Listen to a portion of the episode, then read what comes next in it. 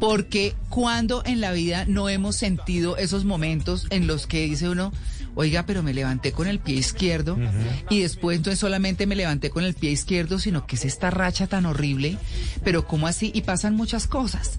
Eh, y en ese orden de ideas, pues es donde es importante ver cómo es que asumimos cada una de las situaciones. O como contaba Luis Carlos hace un rato y contaba Mauricio también, eh, tuvieron un año espectacular en 2016, donde una cosa buena desembocaba en otra, en otra, en otra, en otra, y es una maravilla.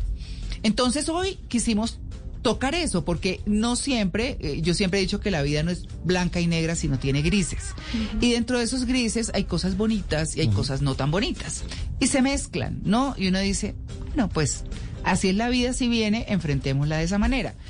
Pero cuando las rachas son o para un lado o para otro, que como que no dan tregua y uno dice, ¿y aquí qué pasó? Pues es donde hay que aprender a actuar con mucha mayor tranquilidad y asumir las cosas lo mejor posible.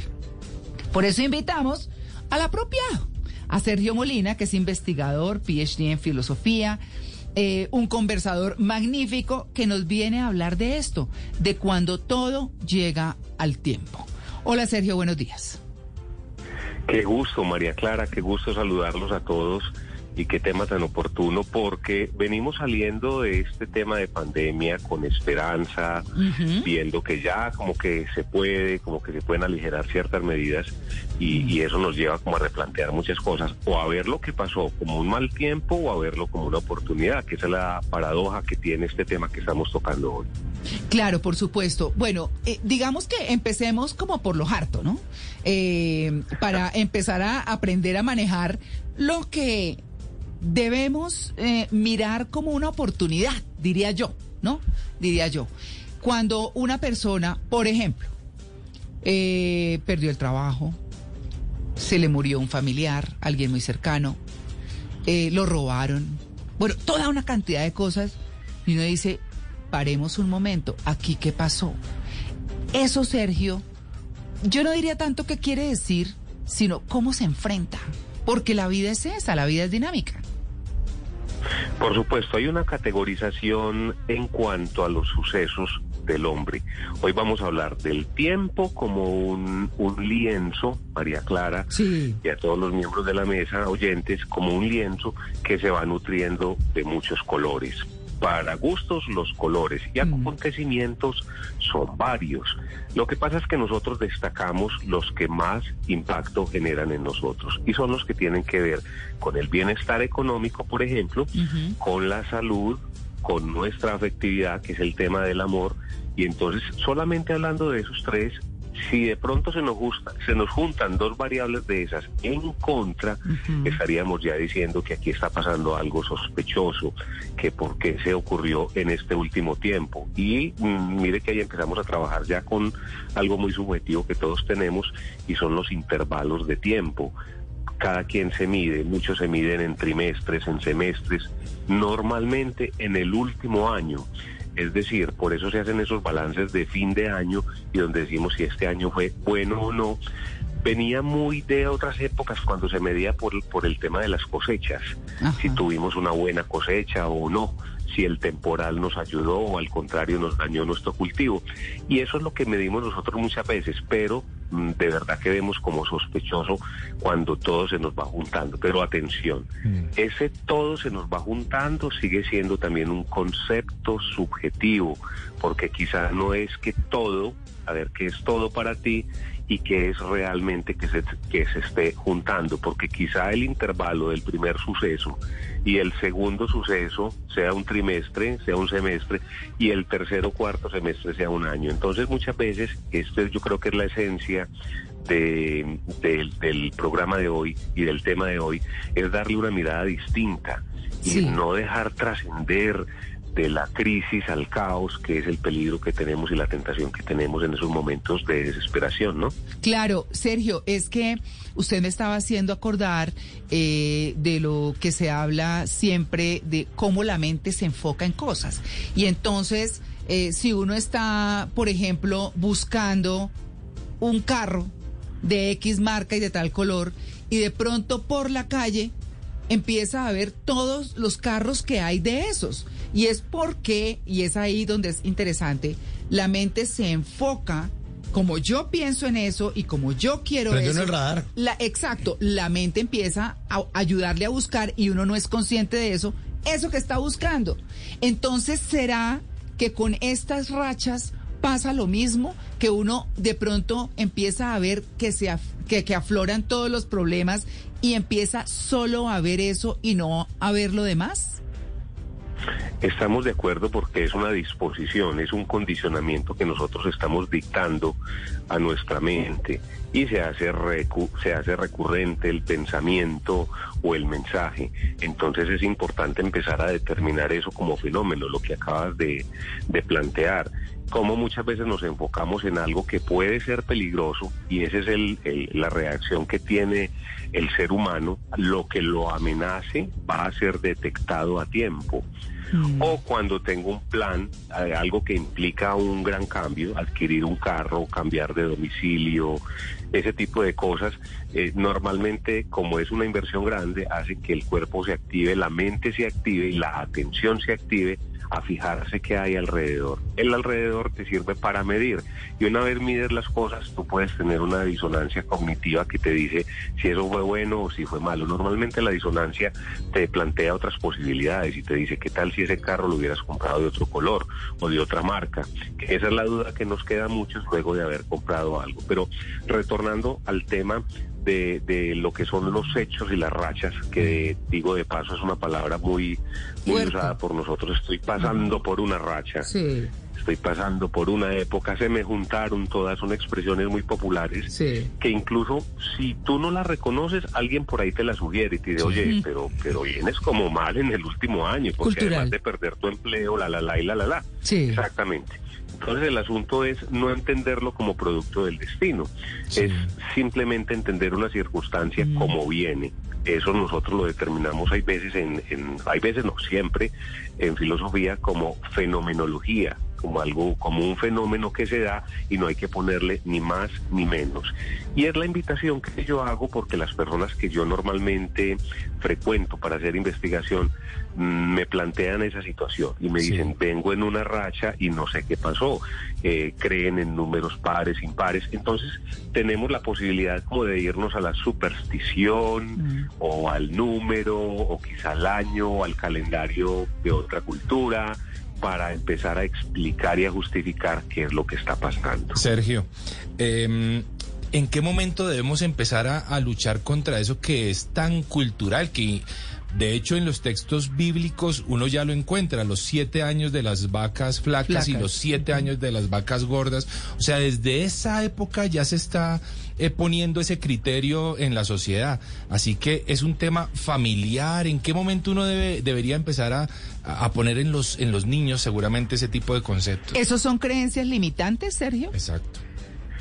Son creencias limitantes y me da un punto de partida muy interesante, que es muy bueno que todos lo tengamos en cuenta y que también es un acopio cultural.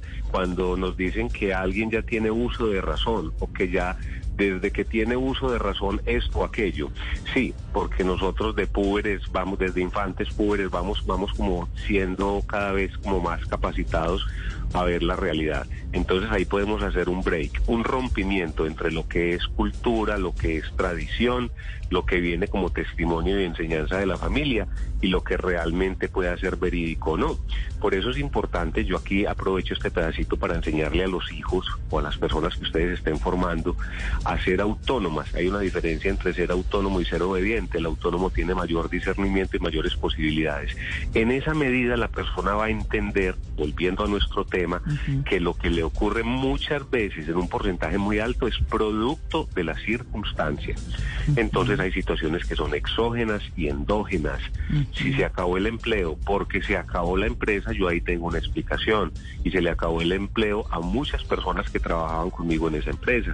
Luego es una circunstancia que yo llevo, debo discernir apropiadamente. Es decir, no te lo tomes a personal, que aquí todos fuimos despedidos. Por ponerte un gran ejemplo de, Mm. lo que más pasa, que Sí. normalmente se mide en términos económicos. La salud, igual. Si yo no me he cuidado, voy a tener un desgaste seguramente. Ahora, ¿qué puedo hacer con la enfermedad como oportunidad? Siempre hay un elemento aquí, María Clara, que hemos conversado, que es el tema de la esperanza. Sí, señor. Y es un tema fascinante porque casi que todos, ante esa circunstancia, les queda por allá una lucecita pequeñita donde puede esperar. Y fíjense, les digo, esperanza y tiempo van de la mano. Esperanza igual esperar. Sí. Normalmente tenemos eso. Por supuesto que si el entorno es agreste, nosotros nos vamos sintiendo como de alguna manera, eh, no sé, pesimistas, aparece pues la parte nuestra negativa. Y bueno, lo importante es detectarla. Aquí les hago yo llamado a, otro, a otra expresión que siempre utilizo de conciencia, el llamado consciente para decir, cuidado, que esta circunstancia que estoy viviendo no es producto, sino de un tema exógeno, o sea, de afuera, Sí. no lo produje yo. Y tampoco trascendental, es decir, no vamos a decir que es algo por allá producto del destino o de que algún día salí y cruzar el gato negro a la izquierda o a la derecha. Sí, me levanté con, con- con la pierna izquierda. Pero, Sergio, cuando hay una sucesión de estas circunstancias, cuando hay una cadena de estas circunstancias que no son favorables y uno intenta mantener esa esperanza y uno intenta mantener ese positivismo, ¿no termina uno siendo a veces un optimista desbordado tipo Flanders, el de los Simpson, que le pasa de todo y, y- y- Perfectirijillo. para todo es no, pues per, per- perfe- perfectirijillo. Y, y eso a veces lo nubla también de la realidad, uno ser tan optimista en medio de toda la desgracia que lo rodea. cuál sería el punto medio y es muy interesante porque eh, se da el caso de segregación y la segregación o el bullying que llamamos muchas veces en los colegios se nos da también en estos círculos de, trabajo, en estos círculos pequeños de amigos, amigas, donde una característica nuestra queda en contravía de los demás. Es cierto, cuando vemos la lluvia y, y la lluvia, a mí me pasó, me acuerdo que algún día dije, qué bonita esta lluvia, esto va a refrescar las, los árboles y es muy propio. Y alguien me dijo, tú has pensado en los campesinos que están arriba y que seguramente se les va a venir la montaña. Yo, yo quedé, yo quedé como en un punto medio entre, bueno, sí, ¿será que debo considerar los dos acontecimientos? El de la hidratación y el riego de los árboles, pero también la circunstancia del otro. Me sonó agua fiestas el que me hizo el comentario. Pero entonces el asunto es siempre, siempre buscar el punto real, el punto real y el punto medio, porque si no vamos a estar cayendo también en ese optimismo que nos hace teñir todo de rosa, incluso nos hace esperar lo que no vendrá. Atención. Ah. Eh, porque que nos no quedamos en, en que esto va a cambiar y tranquilos, Sí. nos quedamos con esa... No, a ver, de lo que va a cambiar, yo qué puedo hacer, es decir, qué depende de mí, qué es acto propio y qué es acto de otros, o que no va a ser acto de nosotros, sino que tendremos que esperar a que amaine quizá una lluvia o un huracán. Sí. Sergio, buenos días. Hablemos de eso que usted está diciendo, que depende de mí. Y Aristóteles decía que los hábitos pueden ser virtudes o vicios. Y resulta que a veces sí puede ser una circunstancia o varias la que nos lleve o las que nos lleven a tener una mala racha. Pero a veces se trata de hábitos que tenemos, ya sean buenos o sean malos, que nos llevaron a ese momento y tal vez no nos damos cuenta, sino que decimos, no, es que fue culpa de mi jefe, fue culpa de mi hermano, de mi amiga, de la vecina, pero no nos damos cuenta de que también puede ser culpa de nosotros. Qué rico escucharte, Male. Sí, es que muchas veces está la característica nuestra y cito una una que va en contravía mucho de la de lo que es eh, socializar, el relacionamiento y tiene que ver con la imprudencia. El sincerote o el que es imprudente y, y va diciendo las cosas como, como le vienen a la mente y no hace un cálculo, no mide, pues por supuesto que va a tener eh, a toda la gente en contravía. Finalmente no lo terminarán invitando a, a su grupo de reunión. Entonces, bien lo decía Aristóteles, ¿cómo me cultivo de forma que también las cosas sean favorables a mí? Es decir, por supuesto que hay un, un comportamiento que hace que yo no atraiga lo negativo. Eh, ocurre mucho con el tema de la ley o de la norma. Pues por supuesto que si asumo una conducta que va pegada a la ley o a la norma, seguramente no voy a tener en contravía lo que es la sanción por infringir la ley o por infringir la norma. Eh, me haces acordar también de un concepto, en este caso de, San, de San Agustín, cuando decía, si no me preguntan qué es el tiempo, creo que yo lo sé, pero si me lo preguntan no sé cómo explicarlo. Es porque pocas veces caemos en cuenta de lo que somos como circunstancia. Ahorita les dije que yo siempre hablaba de tiempo y lo juntaba con esperanza y con su palabra mayor que es esperar, palabra que no nos, o al menos acto que no nos, no nos enseñaron. Pero también llama la atención cómo olvidamos las circunstancias, es decir, nosotros provocamos las circunstancias, muchas circunstancias son provocadas por nosotros. Ahí ya la palabra mal sería el acto, o sea, como acto, qué actos tenemos, cuál es mi característica. Y digamos, ¿cómo haríamos entonces para volver esas rachas malas en rachas buenas? Yo sé que no se puede hacer como un switch, pero ¿cómo podríamos polarizar eso, voltear el buñuelito para que se dore por el otro lado y nos vaya mejor?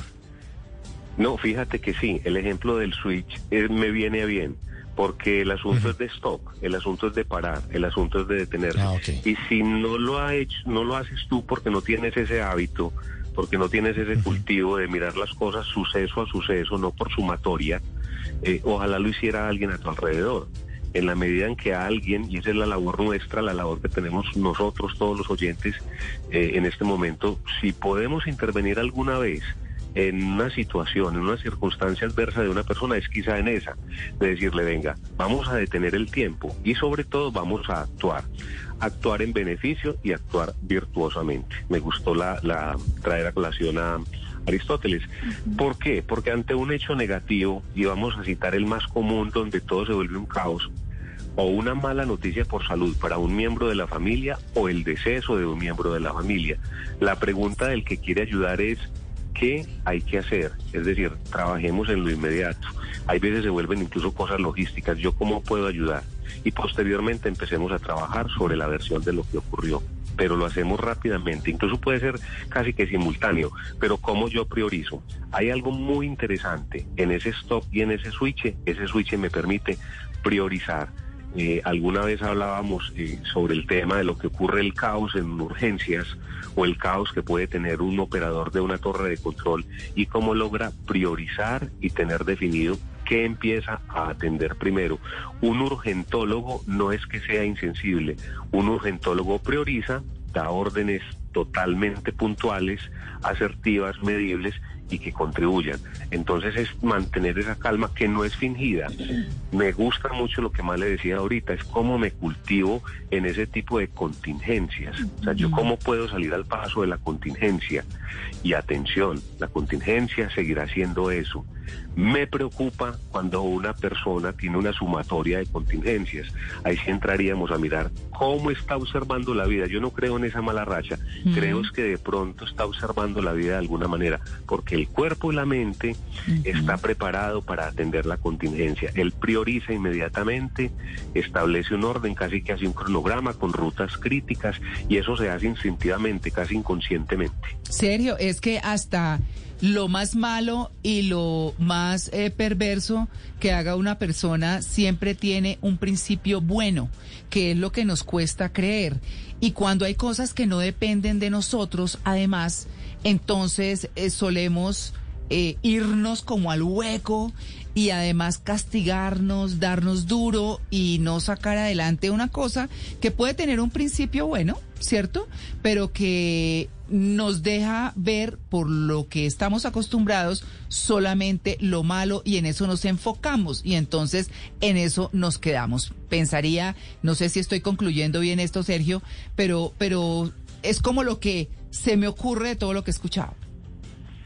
Por supuesto, y hay un símbolo muy bello, es el de, esto es una sincronía, oyentes, a la mesa de trabajo, María Clara, esto es una sincronía. Hay un símbolo muy bello que es el del el reloj con el tema del tiempo y ese reloj tiene una sincronía impresionante, piñonería, tiene mm, cuerdas, tiene manecillas, en fin, que hace que todo funcione y funcione bien. Eh, eso mismo es la vida, eso mismo es la vida. Y yo aquí sí me quiero volver a llamar metafísico y a decirles que hay una sincronía, luego hay una esperanza, que es, es el tema que yo empiezo a investigar en el año que viene, hay una esperanza implícita, no sé si es religiosa necesariamente, puede ser una convicción, un hálito de vida, una creencia, un principio que tienen las personas. Quizá lo podamos situar como un instinto, pero fundamentalmente, y lo acabas de decir, es ver todo como una oportunidad ver una oportunidad y limpiar un poquitico esos dichos que tenemos eh, que de pronto nos han hecho daño, como, como todo tiempo pasado fue mejor, para verdad es el tiempo, el tiempo es oro, eh, no desperdicie el tiempo. Hay algunas que son muy verdaderas, pero no lo tomemos tan estricto que nos vuelva esclavos del tiempo. Y frente a la circunstancia, ver siempre la oportunidad. Ahí donde digo yo, si somos un 4x4 o somos un sedán o un carro compacto. sí, totalmente, totalmente. Como dicen, llegamos a este mundo con las gafas o los ojos de nuestros eh, antepasados, ¿no?